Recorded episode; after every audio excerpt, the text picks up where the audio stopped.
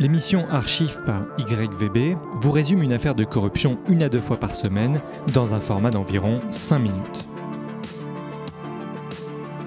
Le cerveau a des capacités tellement étonnantes qu'aujourd'hui, euh, pratiquement tout le monde en a un. Archive numéro 5. Un lanceur d'alerte dénonce les marchés truqués entre la SNCF et IBM. Cette histoire, c'est un peu le principe de la matrioshka. Plus on creuse, plus on trouve des informations troublantes. Le lanceur d'alerte de cette histoire s'appelle Denis Breteau. Au moment des faits, c'est un cadre à la direction des achats de la SNCF à Lyon. Il dénonce depuis 2012 des appels d'offres truqués mis en place par la SNCF en faveur de IBM. Après 19 ans d'ancienneté, et après avoir subi des pressions en tout genre, il reçoit sa lettre de licenciement en décembre 2018, pour finalement être réintégré en avril 2019 grâce à un recours en référé. C'est le premier lanceur d'alerte à avoir bénéficié de la loi Sapin 2, qui vise à renforcer la transparence et améliorer la lutte contre la corruption. Ça, c'est pour cerner la situation de Denis Breteau sur la continuité de cette affaire. Et son histoire à ce lanceur d'alerte commence par un simple refus. En 2009, on lui demande de ne pas donner suite à un appel d'offres en cours qui concernait l'achat d'un logiciel. Il va suivre la consigne sans poser de questions. Quelques mois plus tard, un supérieur lui demande exactement l'inverse, c'est-à-dire qu'on lui demandera de favoriser le géant américain IBM pour un contrat d'achat de logiciels qui passera de 1 à 3 millions d'euros. Donc, un produit trois fois plus cher, sans passer par le processus obligatoire de l'appel d'offres qui est censé faire jouer la concurrence. Mais là, Denis Breteau, qui se trouve face à un cas de conscience en réalité, va refuser de signer le bon de commande. Il déposera une première plainte en 2012 pour dénoncer les irrégularités sur les conditions d'attribution des marchés entre Stelzia, qui est une filiale de la SNCF, et IBM.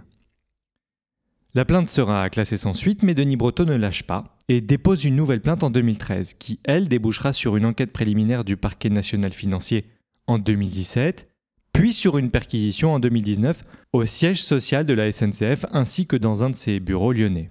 On notera au passage le temps anormalement long que la justice met pour agir dans une affaire aussi importante. La partie la plus intéressante, euh, maintenant, réside dans le comment. Comment IBM et la SNCF s'organisent pour contourner non seulement le droit européen, mais plus généralement toute la philosophie de concurrence libre et non faussée. Et c'est là qu'on rentre dans la grande mécanique. En 2008, IBM choisit Geodis, filiale à 100% de la SNCF, afin de racheter IBM Global Logistique pour 300 millions d'euros. Vous l'avez compris, c'est la filiale logistique du géant américain.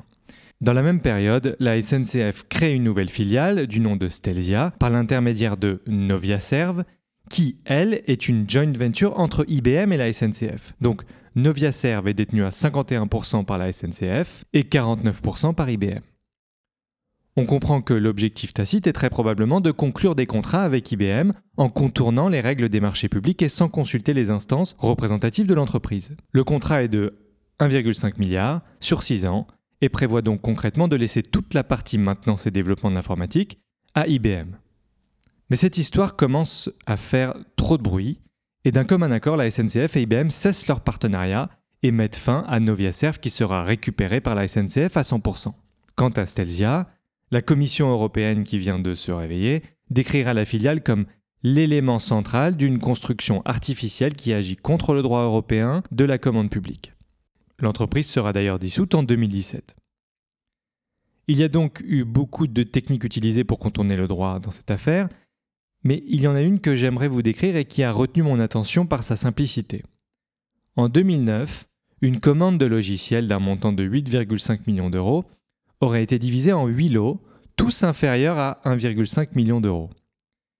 Ça paraît innocent ce que je viens de vous décrire, mais dans les faits, ça s'appelle du saucissonnage et ça consiste à ne jamais passer des contrats supérieurs à 1,5 million d'euros, seuil au-delà duquel il faut respecter le Code des marchés publics et le processus de mise en concurrence. Donc, je résume les implications légales. On parle favoritisme, corruption passive, trafic d'influence et faux et usage de faux. Alors pourquoi j'archive cette affaire? En France, il y a presque une tradition du trucage d'appel d'offres. Mais ce qui fait sortir cette affaire du lot, c'est notamment l'implication de la ministre de la Défense sous la présidence Macron, Florence Parly. Elle était entre 2014 et 2016 directrice générale stratégie et finances de la SNCF et c'est notamment elle qui a signé la mise à pied de Denis Breteau.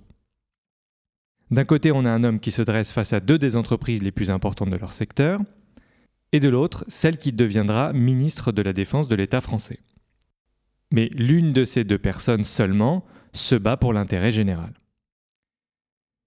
Finalement, notre lanceur d'alerte dépose plainte contre la ministre fin 2018 pour harcèlement moral, délit d'extorsion de consentement, complicité de malversation et subornation de témoins. Maintenant, une question subsiste. Qui a favorisé ces pratiques et pour quels intérêts?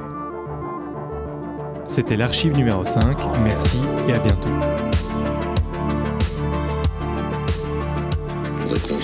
Des asiles de vous imaginez un peu la taille des bâtiments. Okay,